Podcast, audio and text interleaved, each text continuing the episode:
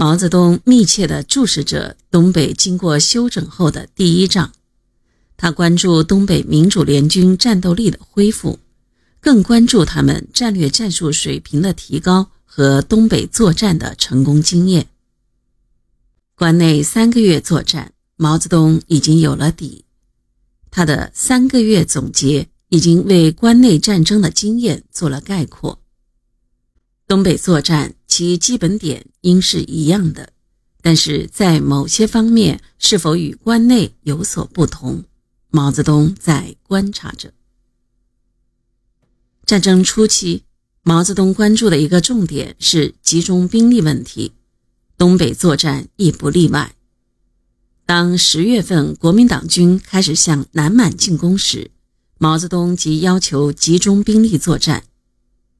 三十日，毛泽东致电林彪：“南满方面敌很分散，我需集中十几个主力团一起行动，每次歼敌一个团左右，打几个好仗，转变战局。”对战法问题，林彪也很重视。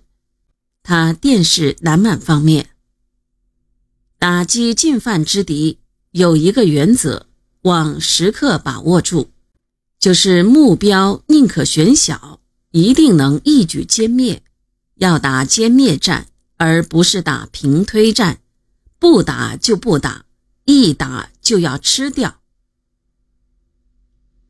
南满方面把握了集中兵力作战的原则，于十一月初在新开岭地区全歼有“千里驹”之称的国民党军第二十五师。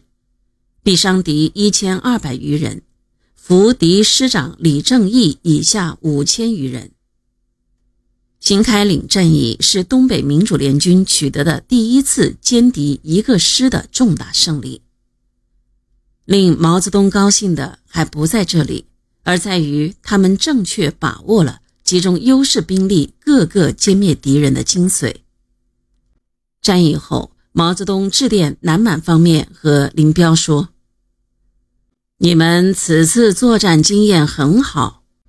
一，第一次集中五个团打二十五师未能奏效，第二次集中八个团打该师就胜利了。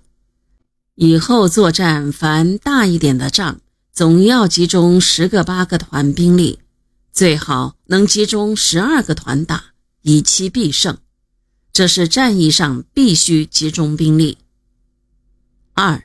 战术上亦需集中兵力。你们三十一日包围二十五师，十一月九日九次攻击皆未奏效。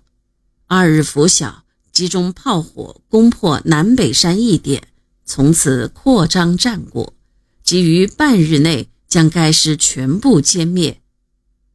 而后作战每次均需采用此种方法。一九四七年一月六日，林彪趁敌主力围攻南满之际，突然集中十二个师的主力，冒着严寒，越过松花江，向长春、吉林一带进击，进行一下江南作战。鉴于敌新一军战斗力强、增援快的特点，林彪采取远途奔袭、围城打援、小仗当大仗打的战法。以四个师围歼其塔木之敌一个营，调动吉林、九台、德惠敌人来援而歼灭之。林彪运用这一战法，在一下江南中共歼敌五千余人。毛泽东高度评价了东北围城打援的战法。一月十一日，他在给林彪和高岗、彭真的电报中指出：包围其塔木一点。引起九台、吉林、德惠三处之敌无计划的增援，均被我歼灭或击溃。这一经验指出，围城打援是歼灭敌人重要方法之一。利用结冰时期有计划的发动进攻，普遍寻找敌之薄弱据点，采用围城打援方法，大量歼敌，转变敌我形势。甚为必要。南满四纵二十天敌后作战经验亦指明，只有采取勇敢进攻方针，才是胜敌之道。他们还要勇敢一点，要敢于进攻一营、两营驻守之敌而歼灭之，并且每次均一定要准备打援兵。